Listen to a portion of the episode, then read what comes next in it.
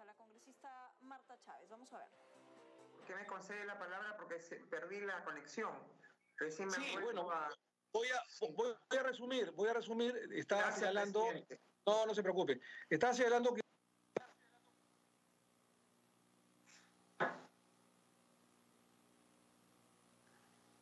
No le escucho, presidente, perdón. Sí. Le decía la- en la exposición primigenia que eh, usted hace pocas horas tuvo la gentileza de comunicarse conmigo, de llamarme por teléfono, dado que eh, bueno, el día de ayer hubo un, desaguisado, un incidente en el cual, digamos, usted, habría proferido algunas palabras eh, ofensivas contra el ex premier de la República, Vicente Ceballos, y entiendo que el motivo de su llamada es para, de alguna manera, ofrecer las disculpas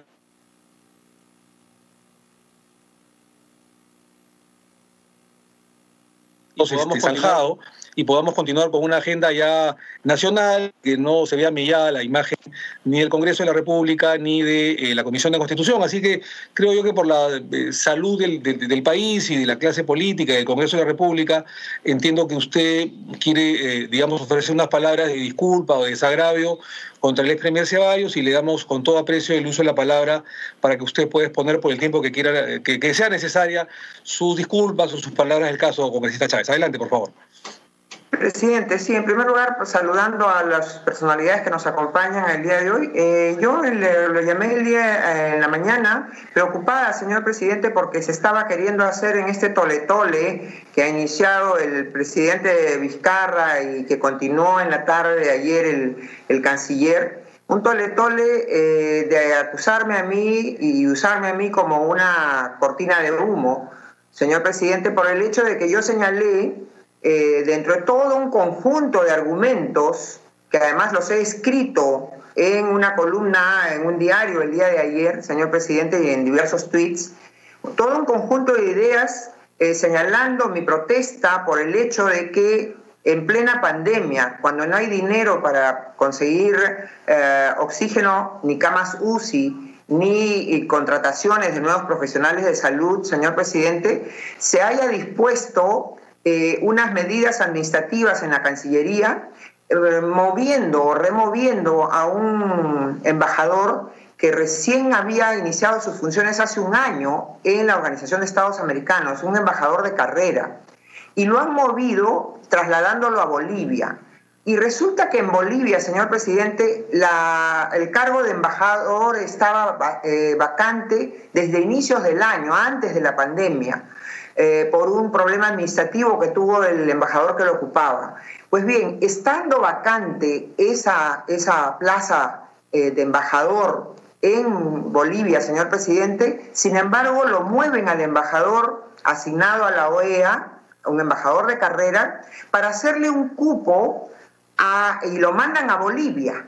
Lo mandan a Bolivia, a este embajador, el embajador Bosa, está nombrado por resolución suprema en Bolivia. ¿Y para qué? Para que en la OEA tenga el señor ex presidente del Consejo de Ministros Ceballos eh, un, un lugar, ¿no? Pese a que no, ni siquiera ha sido solamente dos años eh, mi- miembro de la Comisión de Relaciones Exteriores, pese a que el señor no habla, según la información pública, no habla ni siquiera inglés, pero además en plena pandemia, señor presidente. Y entonces yo señalé, dentro de ese conjunto de observaciones, señalé por el día de ayer, porque había venido una funcionaria de Cancillería, eh, para tratar el tema de los tratados ejecutivos internacionales y por qué se demoraban en enviarlos al Congreso, y señalé el tema, mi disgusto por esta situación, y señalé que en todo caso el señor eh, Ceballos, que es originario de Tacna, pero que ha sido político, congresista por Moquegua, que ha sido alcalde en Moquegua y que conoce perfectamente la situación de Moquegua, que tiene proyectos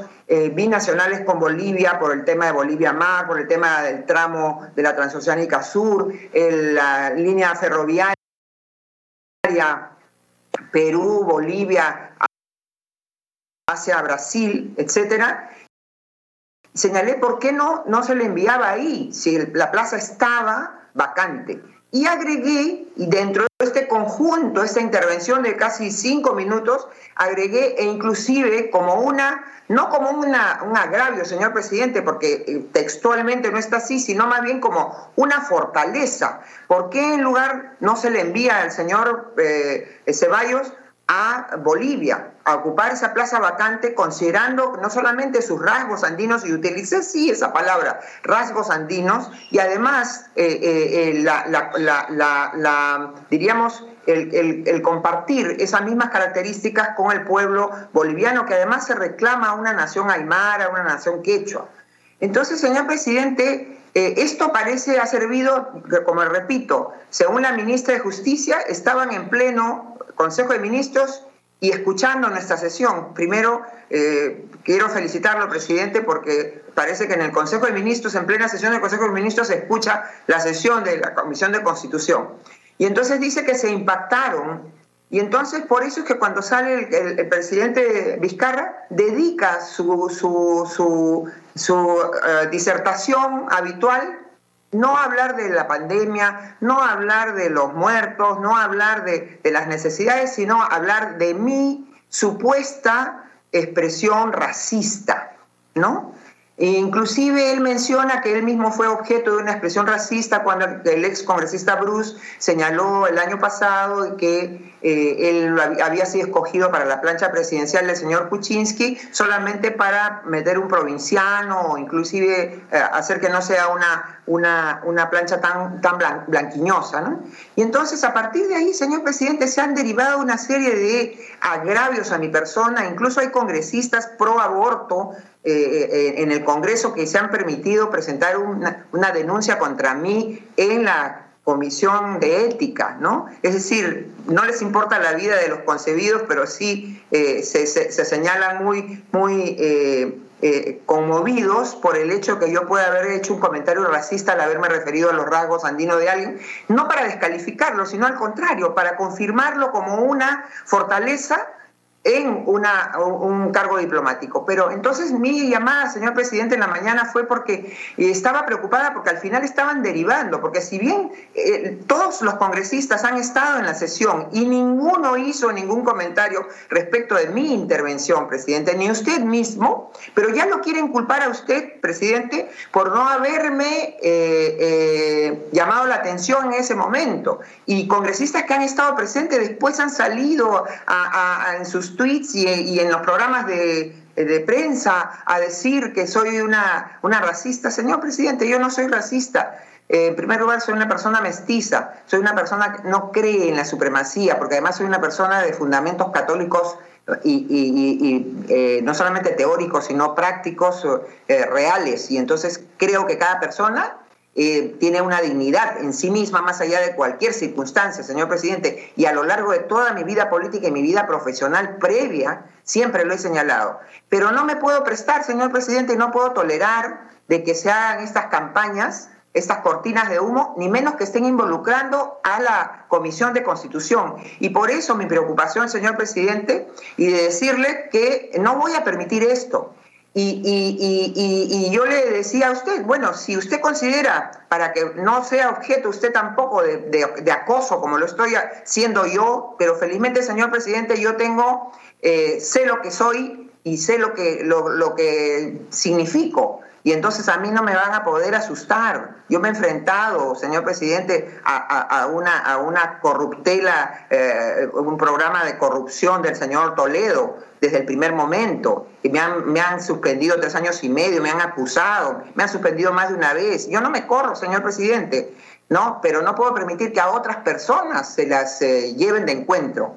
Y por eso lo llamé a usted en la mañana y le dije, señor presidente, si usted considera y veo que usted también ha tenido declaraciones en la prensa, eh, eso, eso me lo dijo usted en ese momento y después lo he leído, eh, también eh, observando mis intervenciones. Entonces, mis declaraciones, que además, reitero, no son para nada, tienen un propósito de, de, descartar, al contrario, de confirmar una fortaleza y decir, en lugar de estar moviendo al embajador de la, ante la OEA, el señor en todo caso, si quería darle un cargo remunerado, debían haberlo mandado a Bolivia, que es muy cercano a los intereses de la zona sur del Perú, siendo además mi familia de la zona sur y siendo mi familia materna de, de orígenes eh, moquehuanos, señor presidente. Entonces, como no quiero que se, se utilice eso como cortina de humo para el gobierno ni los medios de prensa adictos, ni menos que, como le repito, se afecte a, una comisión, ni a los integrantes de la comisión, porque todos los que estaban, que están ahora presentes, estuvieron también, señor presidente. Entonces yo le señalaba a usted que si usted considera que yo debo eh, eh, efectuar alguna, alguna eh, expresión o alguna, dar alguna satisfacción, señor presidente, la doy. Retiro las palabras que expresé el día de ayer, porque no me quiero prestar a esa campaña, señor presidente, maliciosa de aquellos que tienen falsos valores, de los que atentan contra la vida, causan 50 mil muertos, señor presidente, de aquellos periodistas que amenazan policías y les dicen, yo te voy a denunciar como el general del aire, aquel, aquel presidente o aquellos ministros, señor presidente, que son responsables de la muerte de 50 mil personas, que no les ha llegado el bono a las poblaciones aborígenas, a las poblaciones indígenas, que maltratan a ese presidente que, se burló de una, de una humilde señora arequipeña, hizo caso omiso de que la señora corría buscando eh, eh, defender la vida de su esposo. Entonces no me voy a prestar, señor presidente, a esa campaña. Y repito, ni permitir que se agreda a su persona en su condición de presidente de la comisión, ni a los señores congresistas que estuvieron presentes ayer y que no se han prestado a, esas, a, esa, a ese acoso.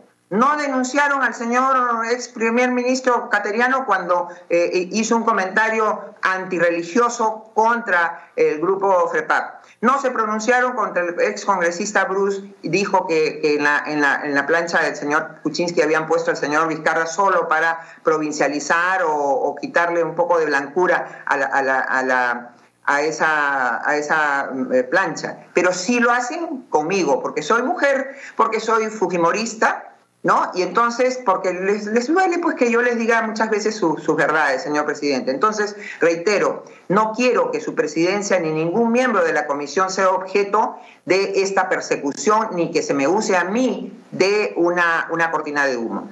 Y entonces, señor presidente, eh, eh, por esas razones es que eh, si usted considera, como lo ha considerado públicamente, que yo debo disculparme, lo hago, señor presidente, y retiro las palabras si es que alguien se ha sentido ofendido.